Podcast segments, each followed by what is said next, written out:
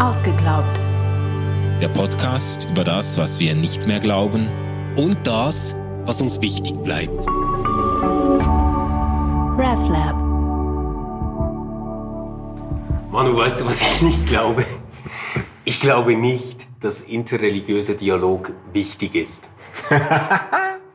ja gut, eine, äh, da lässt du eine Bombe platzen. Äh, ja, kreuzigt ihn, äh, kreuzigt ihn. Genau, nieder mit ihm.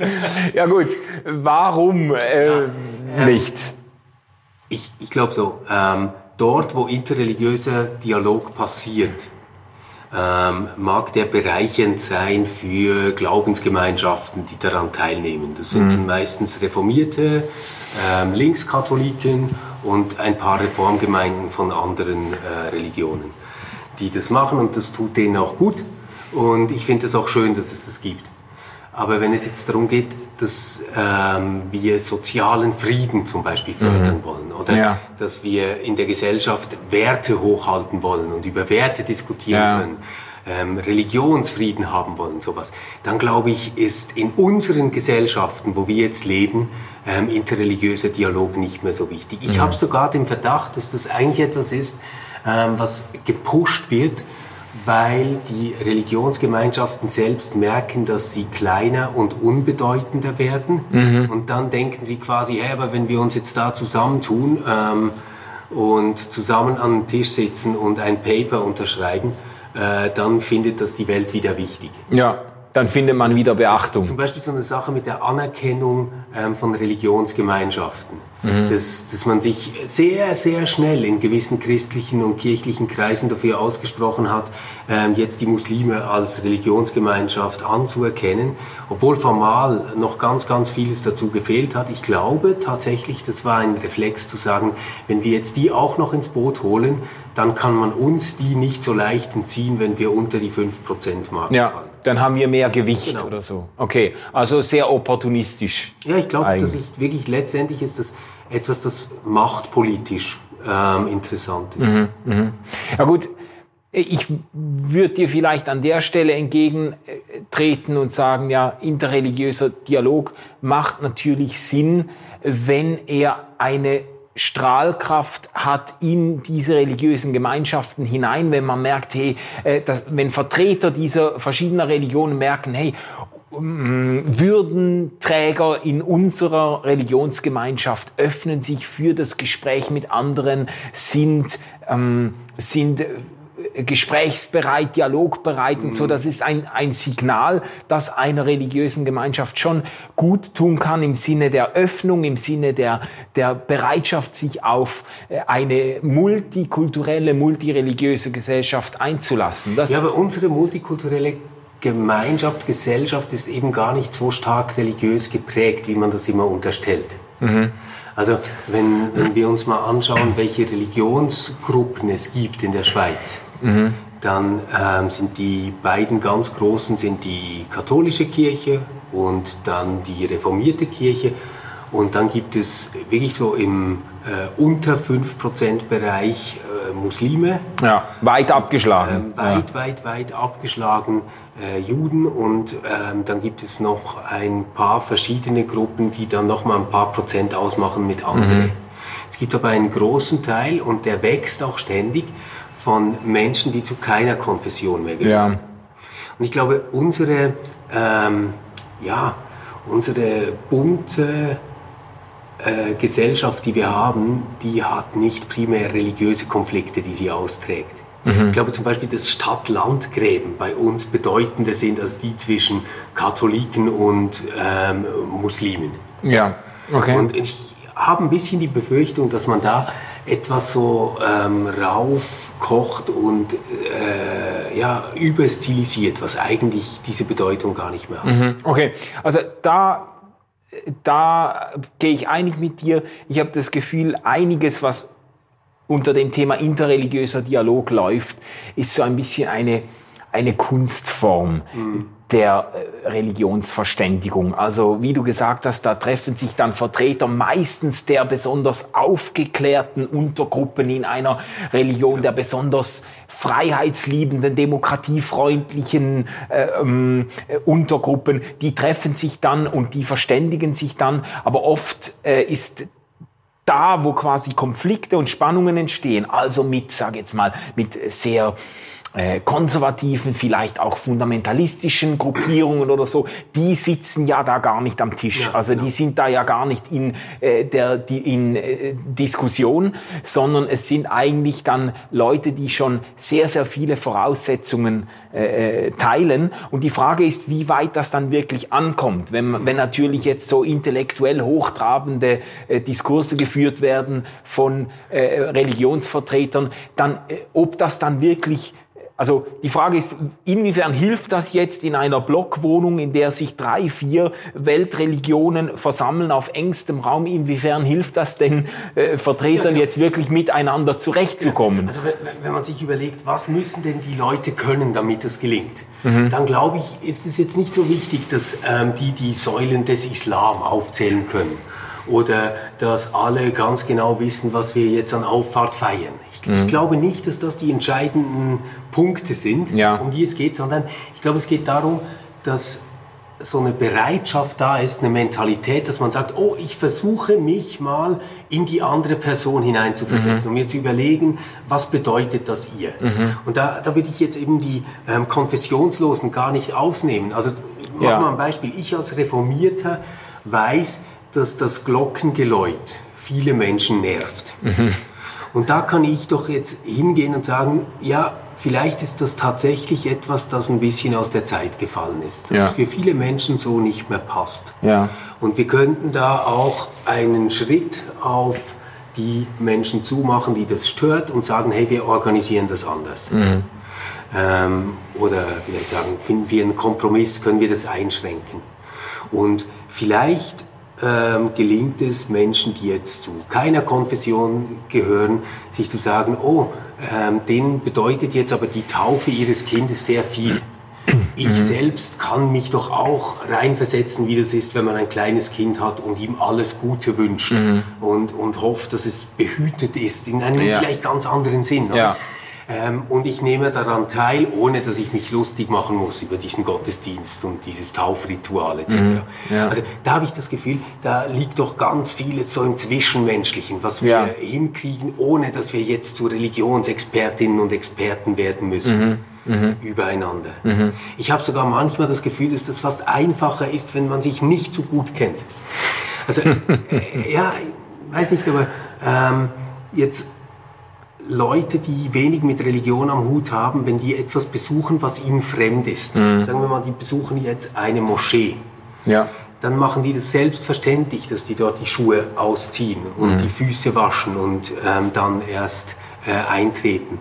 Oder sie überlegen sich, wie laut sie jetzt sprechen sollen, wenn sie eine Synagoge betreten. Ja. Zum Beispiel. Ja. Also bei den Kirchen habe ich manchmal das Gefühl, das ist sowas, wo man sagt, ja, ja, das ist ja, die sollen froh sein, dass wir uns das überhaupt noch anschauen, oder? Und so. Mhm. Also, mhm. ich, ich habe eher, eher den Eindruck, dass es darum geht, dass wir Menschen versuchen, die Perspektive von anderen Menschen zu bewohnen. Und ich glaube, dass da religiöse Lehren und Dogmatik und so für die aller, allermeisten Menschen und für das Zusammenleben in einer Gesellschaft eigentlich egal sind. Mhm, mh. Aber ist nicht interreligiöser Dialog Vielleicht muss man unterscheiden, was man oder differenzieren, was man darunter versteht. Also interreligiöser Dialog im Sinne von so runder Tisch der Religionen in einer Stadt. Da treffen sich Vertreter verschiedener Religionen, um miteinander äh, über auch vielleicht über politische Dinge zu mhm. sprechen oder über Dinge, die das Zusammenleben in der Stadt betreffen, versuchen aufeinander zuzugehen, sich vielleicht zu verstehen im Blick auf eine Spannung oder einen Konfliktfall und so.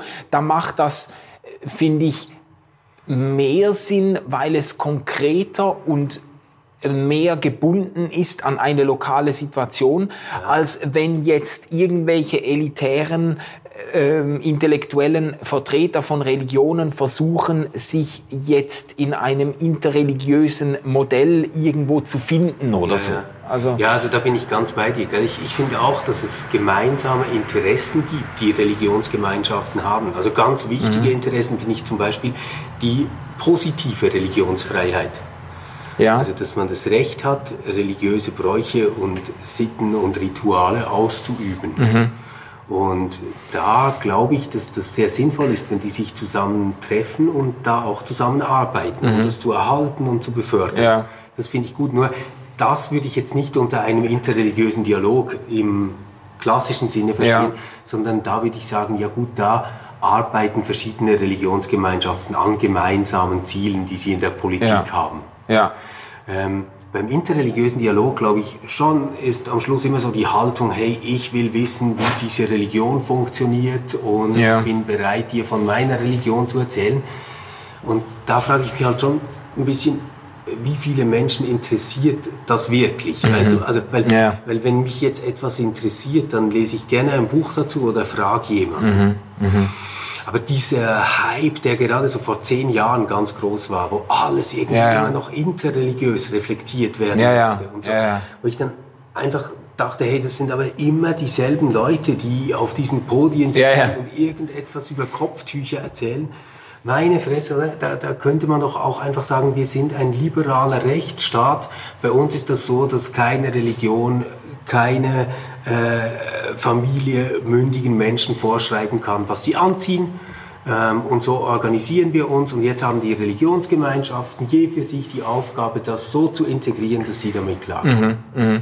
Und äh, ich meine, deine These sagt ja, ich glaube nicht, dass interreligiöser Dialog wichtig ist. Also du zweifelst ein Stück weit an der Tragweite Tragweite oder an der Bedeutung des interreligiösen Dialogs. Ja. Und was, was du jetzt gesagt hast, so diese, ich glaube auch so diese große Welle ist ein Stück weit auch vorbei. So eben vor 10, 10, 20 Jahren ist das sehr aufgekommen, auch im Zusammenhang mit, mit Hans Küng und Projekt Weltethos ja. und so. Äh, seine These ist ja immer gewesen, es gibt keinen Weltfrieden ohne Religionsfrieden. Und ja. in diesem Pathos haben auch sehr viele interreligiöse Gespräche ja, dann stattgefunden, so Annäherung von Religionen im Anliegen, den Weltfrieden zu sichern. Und das, das ist jetzt eine These, die sich schon auch angreifen lässt. Oder weil, ja. da würde ich natürlich sagen, ja, das verkennt letztendlich den Problemzusammenhang, in dem Religion steht. Mhm. Ich glaube nicht, dass wir heute ähm, Kriege, Konflikte und Auseinandersetzungen haben, die einen religiösen Ursprung haben, also einen religiösen Grund haben. Ja. Sondern ich glaube, dass man solche Konflikte sehr gut damit befeuern und ähm, durchziehen kann, mhm. wenn man sie religiös legitimiert. Okay. Also es ist etwas anderes, eine Idee von einem gelobten Land zu haben, von eigener Erde zu haben, die einem irgendwie verheißen ist und die dann zu verteidigen und zu besetzen, als einfach zu sagen, wäre noch cool, wenn dieser Streifen dort auch noch uns gehört. Mhm. Ist logisch. Äh, äh, das kann Religion. Religion hat diese Sprache ähm, und dort, glaube ich, aber wird ein solcher Konflikt nicht dadurch gelöst, dass man einen interreligiösen Dialog führt. Mhm. Mhm. Also jetzt, jetzt auch ähm, mit mit äh, den, den Auseinandersetzungen zwischen Protestanten und Katholiken in ja. äh, Nordirland. Ja. Oder? Das ist doch jetzt nichts, wo die, wo die zusammen drüber sprechen müssen, wie dieses Abendmahl oder die Eucharistie verstehen. Das ist doch völlig egal. Das ist ein alter Konflikt, ja. der diese Dinge noch mitträgt. Aber das Religiöse ist nicht die Differenz oder die treibende Kraft. Ja, ist vielleicht Brandbeschleuniger, aber ja, nicht ja. unbedingt der. Okay, es ist in dem Sinn vielleicht insofern eine anfechtbare These, die du hier vertrittst, weil man natürlich den Motiven nie zuletzt auf den Grund gehen kann. Man kann immer die These auch vertreten, ja, das sind wirklich zutiefst religiös motivierte Konflikte und man könnte genauso gut sagen, hier wird Religion eigentlich instrumentalisiert, um politische Ziele zu verfolgen oder persönliche Ressentiments äh, auszuleben und so. Ja, aber mein Argument würde da schon noch etwas weitergehen. Ich würde eben sagen, ich akzeptiere gar nicht einen religiösen Anspruch in einem Konflikt, weißt du? Mhm. Also, äh, wenn, wenn ich jetzt davon ausgehe, dass ich sage, ähm, wir leben in liberalen Rechtsstaaten, dann können die Dinge nicht religiös legitimieren oder delegitimieren. Mhm. Also die, die Legitimation, um etwas tun zu wollen, muss anders laufen Ja. als religiös. Aber jetzt in diesen Gebieten, wo wir äh, nicht liberale Rechtsstaaten haben, sondern irgendwelche religiösen Führer oder religiös gestützte Führer Ja. oder Diktatoren oder Despoten, die aufeinander losgehen, ist jetzt sehr unwahrscheinlich anzunehmen, dass dort religiöse Spitzenvertreter zusammensitzen und sagen, ah Mensch, jetzt habe ich es kapiert, das ist ja bei euch ganz ähnlich. Ja komm, dann machen wir doch zusammen eine große Party und teilen das Ja. Erdöl. Ja. Das wird ja keiner machen. Nein. Weil, weil dort ist doch Religion gerade ähm, die Möglichkeit, etwas sehr Weltliches, etwas sehr interessenpolitisch geleitetes zu sakralisieren Mhm. Ja. und damit andere mit Ja. einzubeziehen. Ja, es wird eigentlich eher, es werden säkulare Konflikte aufgeladen, religiös aufgeladen. Wenn keine der Weltreligionen sagt, wenn du nach Öl bohren willst, aber ein anderer möchte das Öl auch haben, dann schlage ihn tot. Das gibt's nicht. Ja, Keine, ja. keine Religion sagt Ja. das. Ähm, und es, es gibt auch nicht die Idee, dass es ähm, wahnsinnig wichtig ist, ganz viel Boden ähm, zu besetzen und ganz viele Häuser von anderen Menschen kaputt zu machen, damit der eigene Gott Freude hat. Mhm. Ja. Oder wenn das so wäre, dann müsste man sagen, ja gut, dann muss man diese Menschen irgendwie therapieren. Aber, aber das, ist ja, das ist ja wie nicht der Fall, sondern die kommen aus unterschiedlichen religiösen Traditionen und haben unterschiedliche Interessen und äußern das dann zum Teil auch religiös. Aber was sie akzeptieren müssten, wäre ein gemeinsamer Boden, auf dem man miteinander verhandelt. Aber in unseren Breitengraden ist die Problemlage ja eher so oder die Voraussetzung eher so, dass Religion an sich, institutionalisierte Religion an sich, massiv an Bedeutung eingebüßt hat Ja, in den genau. letzten Jahren. Und dass man insofern sagen kann, interreligiöser Dialog, der löst jetzt keine großpolitischen Probleme mehr, weil Religion selber, institutionalisierte Religion selber, eigentlich zu einem Randphänomen geworden ist in der Gesellschaft. Und wenn man gesellschaftlich akute Fragen angehen will, dann löst man die sehr wahrscheinlich nicht mehr mit interreligiösem Dialog, sondern da geht es um andere Qualitäten, um andere Diskussionen, die man dann äh, führen muss. Also Ja, glaub, dann eher noch interkulturell, dass man sagt, ja gut, was, tu, was tut man äh, zur, äh, zur Annäherung oder Überbrückung äh, interkultureller Konflikte? Ja, sorry. Ich, ich glaube, so ein richtiger Turning Point, wo Religion wieder ins Bewusstsein kam, Ja, ähm, war eigentlich 9-11. Da hat man äh, bis dahin gedacht, hey, das mit der Religion verschwindet langsam so aus modernen Gesellschaften und dann merkt man, puh, die landen mitten in unseren Türmen. Und dort hat man vielleicht den Fehler gemacht, dass man gedacht hat, das ist jetzt ein religiöser Konflikt, der Ja. da kommt. Ich glaube, Religion wurde dort instrumentalisiert, um zu sagen, es gibt den total ähm, werteverwahrlosten, verrohten Westen und jedes Mittel ist recht, um ähm, da jetzt zurückzuschlagen. Vielleicht aus einer Position, wo man sich gedemütigt gefühlt hat, wo man sich nicht ernst genommen gefühlt hat. Ich, ich will das alles gar nicht legitimieren. Ich meine nur, die echten Probleme waren nicht ähm, Religion. Es hätte gar nichts gebracht, wenn ähm, George Bush mit irgendeinem Ayatollah Koran und Bibel gelesen hätte. Ja, obwohl man natürlich schon äh, sagen muss, eben diese Terroranschläge, die waren nach Eigenaussage der Terroristen selber, waren religiös motiviert. Ja, Ja, schon, aber weißt du, wenn jetzt Anders Breivik ähm, irgendwie das Gefühl hat, dass er ein Kreuzritter ist, der jetzt irgendwie die weiße Rasse für Jesus verteidigen muss, dann würden wir ja nicht sagen, wir sollten jetzt mit dem Typen ähm, ein gutes Gespräch über Religion führen, sondern man würde einfach sagen, der ist wahnsinnig, sperrt ihn weg und lasst ihn bitte nicht mehr raus. ja der, braucht, der braucht einen guten Therapeuten, wenn überhaupt. Und, und, aber interreligiöser Dialog würde für mich wie bedeuten, wir haben gewisse Interessen und Themen, die in deiner und in meiner Religion auftauchen und über die wir jetzt sprechen sollten, weil uns das beiden was bringt. ja. Und ich habe mindestens so in meiner Erfahrung das bis jetzt meistens so erlebt, dass es immer das Interesse ähm, von, von Reformierten und Linkskatholiken war, mit allen ähm, zu sprechen und dann zu zeigen, wie, ähm, wie soll ich jetzt sagen, wie dialogfähig man ist. ja, ja. Also Ich ich, immer dialogfähig sein, Ja, ja. anschlussfähig. Ja, also ich habe das auch ein bisschen so erlebt. Ich kann nicht sagen, wie repräsentativ äh, das ist, aber ein Freund von mir, der, den runden Tisch der Religionen geleitet hat in einer Stadt oder dem vorgestanden ist, der hat das auch immer wieder so erzählt, dass eigentlich die christlichen Vertreter die treibenden Kräfte waren und dann äh, andere mehr oder weniger motivierte Vertreter anderer Religionen, die haben sich dann auch noch an äh, de, der Diskussion beteiligt. Und es war so ein bisschen ein, eigentlich eine eigenartige Situation, dass die Religion, die in unseren Breitengraden ähm, immer noch mit Abstand am meisten vertreten ist, das größte Interesse am Dialog hat, mhm. während dem äh, religiöse... Die schrumpft natürlich jetzt auch am schnellsten. Mhm, die, Oder ja. des, deswegen auch meine These. Also ich, ich glaube ja, dass es so ist, dass ähm, erstens, dass wirklich zu einem ganz bestimmten westeuropäischen Christentum gehört, diese mhm. Idee, dass man mit allen Dialog führen muss.